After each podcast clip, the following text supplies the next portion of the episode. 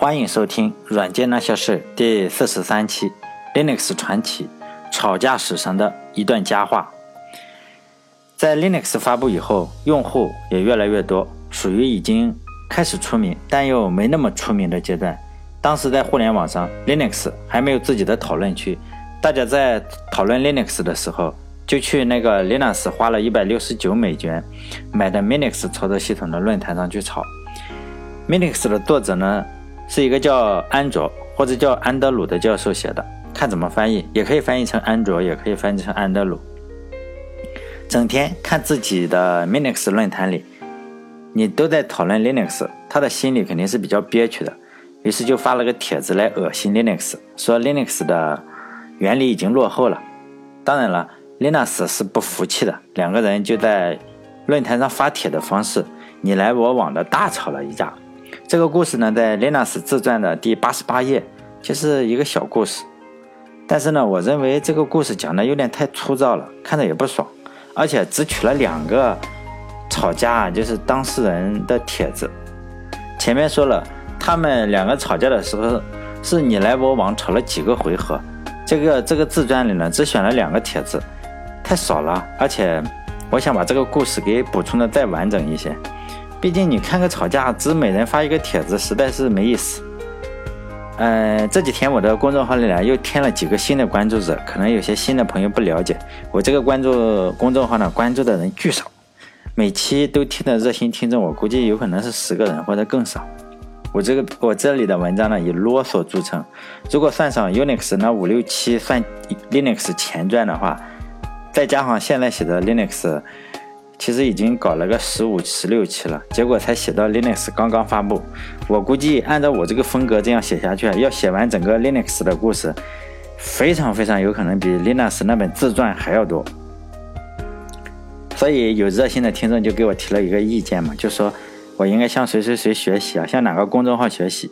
就是一本书呢，你浓缩成一千个字或者五分钟的音频，顶多顶多你就是写一期或者两期。两期就不好了，在微信公众号里，就是顶多写一期，介绍一本书，就是把整本书的精华提炼出来。这样呢，你这个读者节约时间嘛，而且还觉得我看过这本书，这样才有前途。否则的话，像我这样逮住一本自传书，经常是书里写了一句话，我就给他扩充成一篇嗯公众号的文章，这种玩法呢，迟早要完蛋。我思考了一下，这个是非常有道理的。不过呢，我想想还是不打算采纳这个建议。为什么呢？比如说这篇文章里，书书上就写了两个人吵架了。如果浓缩的话，整本书中这个吵架的事情什么都不算，肯定就是说我在浓缩的时候肯定就删去了。但是我认为这个吵架是最有意思了。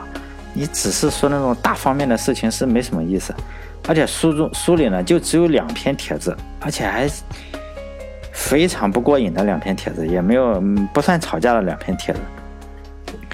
而且这个吵架牵扯的人非常多，当年这个围观的吃瓜群众也非常多，都是看热闹不嫌事大，就是非常非常多。更多呃参与这场吵架的人都是有好多的牛人，包括 Unix 的创始人之一 Ken Thompson，当然了他没有吵架，他只是发表了自己的观点。还有日后 Linux 内核的二号人物或者几号，我认为他是二号，叫大卫米勒。也在这场大战中参战了，属于参战国之一。我个人，所以我个人觉得扩充这个故事比就是删掉这个故事有可能更有趣。毕竟吵架这种东西，我还是很喜欢看的。不过呢，我还是非常感谢这位热心的网友，因为我觉得我这个公众号连人家可能万分之一的订阅者都不到。我也觉得把一本书你浓缩成一千字或者是三分钟的音频，肯定比我说。人家的人家文章就写了那么一点点，你给他扩充一本都要强。毕竟这个结果摆在那里，人家首先很有名，并且有数百万，像我这个就是一点点，几百人不到。所以这个扩充故事的方法肯定是反潮流的，就是说你有可能像我这样，就是把整个的故事搞得比原著还要多。但是呢，我个人觉得这个故事真的是还是蛮有趣的。哎，写到这里的时候，我就突然想到了另外一个故事。这个故事大家小时候一定听过，确切的说，它是个成语小故事。那个成语叫做“张良纳履”，就是说张良呢在街上散步，碰见了个老头，老头就刁难他嘛，就把鞋子哎一下扔到了桥底下，让张良去捡。张良就看这个老头很年迈了嘛，老头就下去捡了，并且还跪着给他穿上了。然后这个老头又刁难了他几次，包括半夜到哪里去碰个头啊，并且还连续三天晚，呃，是隔五天连续去了三次。最后呢，这个张良这个人看着就是很善良嘛，就给了他一本兵书。张良就靠这本兵书呢，帮汉高祖刘邦就完成了统一大业的故事。这个故事呢，当时我们小学。小学生就说呢，反映了要尊重老人，什么中华民族的优良传统，要尊老爱幼，吃苦耐劳等等，什么磨练挫折呀什么的。这就我们小小时候把这个故事给浓缩了嘛，浓缩成这样一个小故事，大家也觉得哎，听了之后很心灵鸡汤。实际情况呢，我还是扩充一下，大家听听我这个扩充的版本。这个故事呢，其实最初是记录在我一直比较推崇的司马司马迁的《史记》里，在。刘侯世家那一篇文中，就同学们，你们咱们想一想，这个司马迁这个老先生花了那么大的笔墨，绝对不是说让大家学会中华民族的优良传统，什么尊老爱幼、吃苦耐劳、挫折教育等等。司马迁再说了，他又不是写心灵鸡汤的，写本《史记》，让我们从中找出正能量，有了活下去的勇气，不可能的。虽然这个《史记》你仔细读的话，里面正能量还是有点。但肯定不是说为了弘扬正能量和让你心心灵鸡汤来写这本史记的，所以我还是说一下这个故事。就故事的前情提要，就是张良是个官二代嘛，也是富二代，官二代，就金钱和这个社会地位肯定不低于现在今天的王思聪。你想想，他的爷爷就韩国的宰相，呃。他爷爷是韩国宰相，他爸爸也是韩国宰相。他爷爷是三朝的宰相，他爸爸是两朝的宰相。如果按照战国时代的规则，他长大了也是宰相。但我在这里说的那个韩国，不是现在思密达那个韩国，而是战国七雄之一的那个韩国，主要就是国土在山西南部和河南北部这一块。不幸的是呢，秦始皇就灭就把韩国给灭了。这个张良，你肯定灭了国了嘛？你这个当宰相的梦想你就破灭了，张良肯定是很伤心嘛。但毕竟张良是个非常有胆识年轻人，很有胆量，他就要刺杀秦始皇。现在，但我们很多人很多年轻人胆量就是在网上骂一骂，就是俗称键盘侠，只能骂。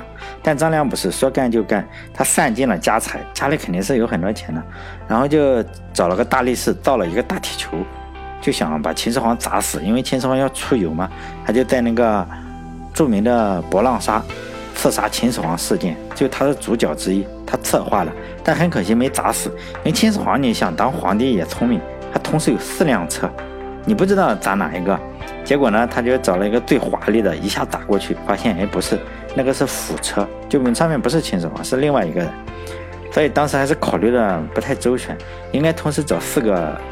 刺客每个人扔一个铁球，但前提你要打挺好。他今天出几辆车，如果出八辆车，你就找八个刺客。但没刺杀好之后呢，张良就逃走了。后来逃走的时候，你全国就已经通缉他了。但据说张良这个人长得比较就文文弱，就而且有点女人的样子，就像是个大姑娘一样，所以大家都都不认为是他，因为他看起来不像是那种很彪悍的人。但后来他逃走之后，才发生了这个张良纳履这个事情。原文就是说呢，良常从容不由，下至夷上，就说呢，张良是在全国通缉的时候，他还从容不由，就说他非常的胆识过人，就是迈着个四方步子就在那里走。然后呢，原文说就是这个。老头呢是自良所，也就是说这个老头是故意走到张良所在的地方，这个很重要，是这个老头故意来找茬的。看到张良过来了呢，他就故意把鞋子一下丢在桥下，然后让张良说：“你你给我捡起来。”然后张良的反应是什么？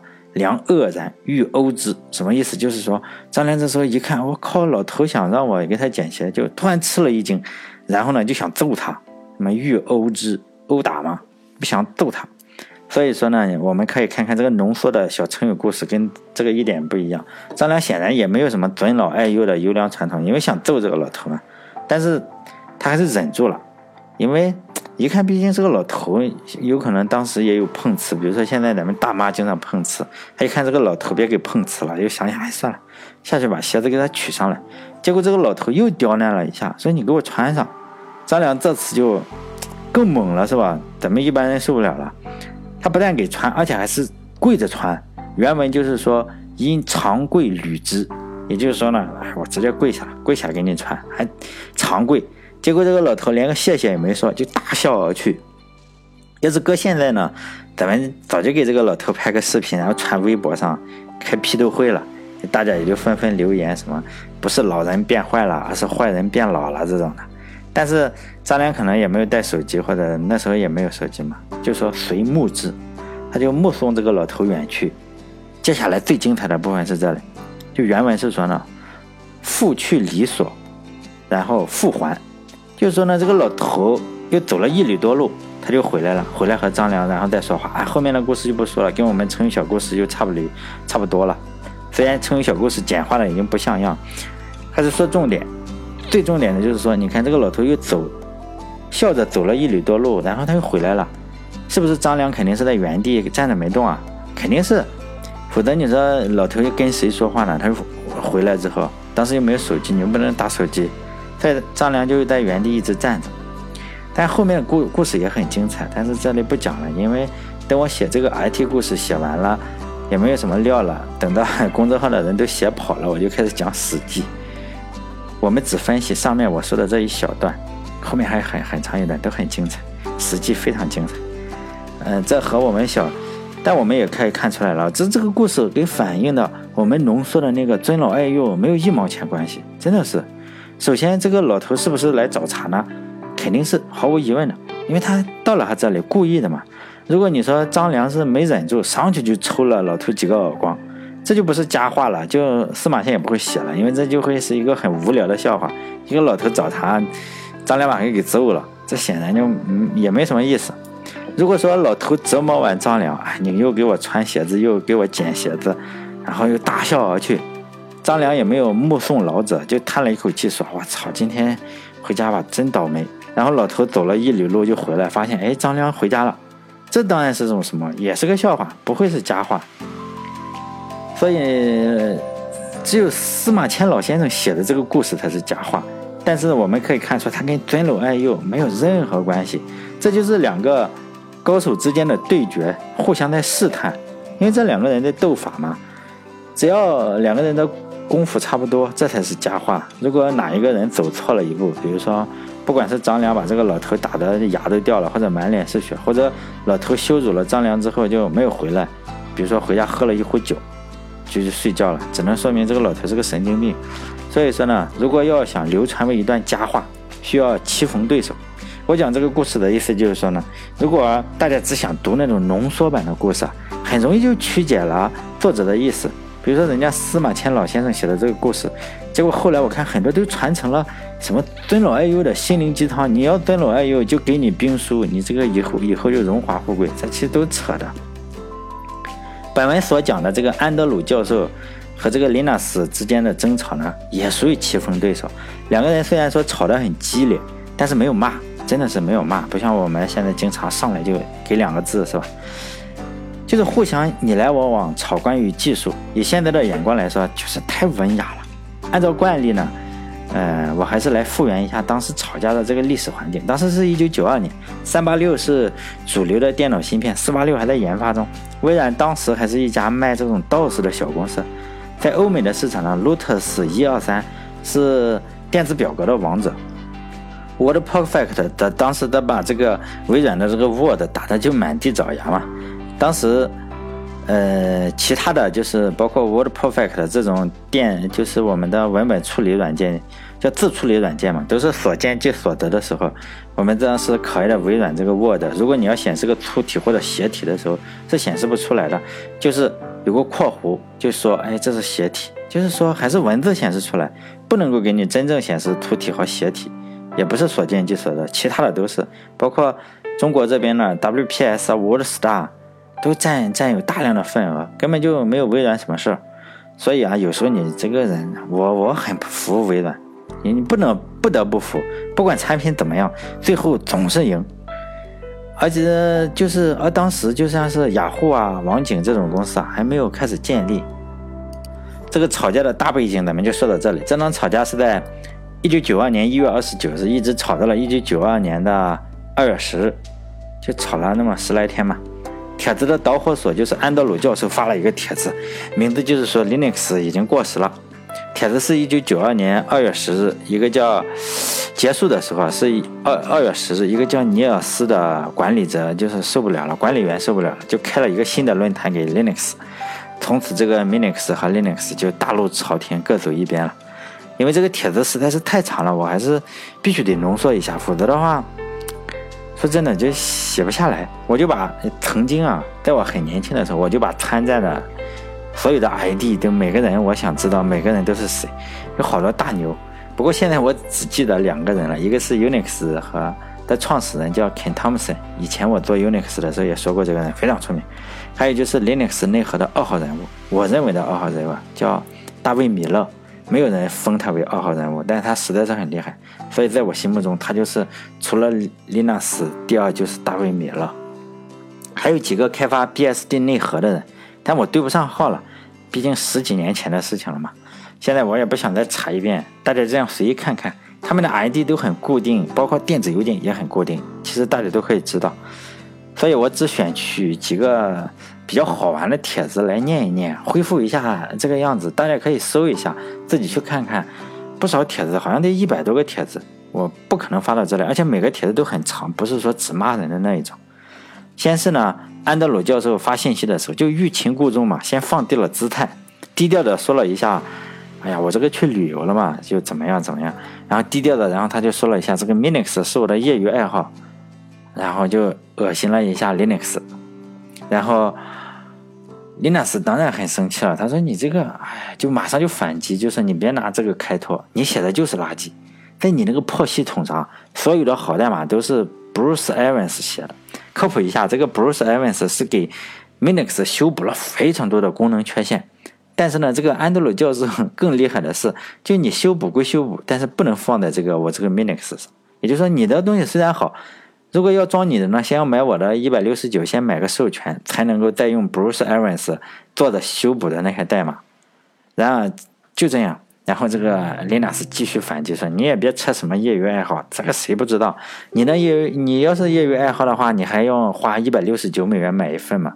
我这个才叫业余爱好，一分钱都不收。”然后 Linux 回帖以后呢，这个安德鲁教授，毕竟你这个教授也不可能是马上回骂嘛，都是绵里藏针嘛。然后他就唧唧歪歪的说了一通微内核设计的好处，说什么整体内核都落后了。在最后的最后，突然就来一个回马枪，就对林老师说：“你你要是我的学生啊，在一九九二年你还设计这么个破系统，肯定让你挂科，就说给他 F 嘛，F 就挂科了。”然后紧接着后面就有几个人态度就不一定了，有的是支持 Linux，有的是支持 Linux，看起来支持 Linux 的多一点。紧接着就是说 Unix 作者 Ken Thompson 就是大 boss 出现了，他只回了一个帖子，后面没有了。他说：“我同意为内核是趋势。”但是目前来说，你实现整体内核更容易些。这个帖子这样一出呢，几个人就开始赞扬这个。哎呀，Ken Thompson 开始问他问题，结果他再也没有回过。等了一会儿，Linux 又上线了，大概是隔了一天吧，不是等了一会儿，隔了一天早上十点半左右发的帖子。这帖子很长，估计打字你也得打一个小时。我想的是，很可能就是林纳斯九点钟起床，一看教授这个回帖，可能脸也没洗，牙也没刷，吭哧吭哧就打了一个小时。再加上润色一下，得反击嘛。技术细节我就不说了。关于这个教授说，如果你是我的学生的话，你肯定挂科了。林娜是这样回复的说：“真是谢谢你哈，你看这种反话说的，真是谢谢你。就算不是你的学生，我的成绩也很烂，所以你你不用不用说那种冠冕堂皇的话。”紧接着呢，一大波人就开始喷这个安德鲁教授嘛。可能那些人都是花了一百六十九元的。呃，用户，毕竟你花了一百六十九元的用户，你肯定有所期待嘛，所以有点问题，肯定喷教授，管你反正也不认识。后来喷的我都看了有点心疼这个教授呢。这个时候呢，教授就憋了个大招，他回复了一个叫劳伦斯的用户，就说了一通技术，先说技术，然后大家不都说你这个东西很落后嘛？然后呢，他就开始推荐论文，跟我们吵架吵急了眼是说说的差不多。我们以前是吵架吵急了眼，就说你最好多回去读点书，一样。他这里就是推荐论文嘛，说你最好去读读论文，就这样。接下来呢，这个支持教授的人也有，毕竟教授也不是什么喷子，论文也发表了很多，还有操作系统实战派的教授。随后呢，教授又发了个大招。因为当时好几个人说这个 Linux 是为了赚钱嘛，呃，安德鲁教授也就是开始含沙射影的说了：“你们呀，真是拿衣服是吧？你们以为 Linux 就不是为了赚钱啊？他也是想控制这个 Linux 源代码，你们都被骗了。我这也是老江湖了，身经百战，见得多了是吧？西方哪一个国家我没去过？反正就吹他的资历嘛。然后 Linux 就接过了话题，然后他又回帖。”斩钉截铁地说，这一段很精彩。他说我不会控制代码，然后又解释了一下 Linux 的整个理念。紧接着呢，又出现了一个叫做嗯 David Miller，就是我说的那个大牛，日后在 Linux 内核界呼风唤雨好多年的那个。他当时就发了一个帖子，当时呢他还没有用过 Linux，也没有用过 Linux，就问了一些问题给教授，同时呢他还赞扬了一下 Linux。但接下来呢，就是 Linux 和教授都没有再回复。这个时候，管理员就出现了，就了结了这个帖子，就说大家，哎呀，差不多够了，是吧？我已经给 Linux 操作系统开了一个频道，如果你有关去谈 Linux 呢，就去那边。这里呢，咱就留着谈 Linux，大家也别吵了，吵得很那个啥，也不礼貌，是吧？这叫激情之完结，最后还用了一个词叫激情之完结。从此呢，这个 Linux 和 Minix 大路朝天，也就各走一边。在很后来，我还看到过，哎，有人采访这个这个教授，还接受采访。他说：“哎呀，当时也没有没有什么，也没有什么恨啊。” ”Linux 也说也没有什么恨。其实跟我们现在想的不一样，因为现在有些人你这样说他一句，睚眦必报，他搞你好几年，是吧？啊，突然想起来，在以前我看过一个，就是真的是这样，他这个老头七八十了，他杀了一个。八十多岁的老头，七十多杀了八十多岁，就他年轻的时候一件小事，就这样一直记在心里，等到 七八十了把人家给杀了，这真的社会新闻。好了，今天就到这里，再见。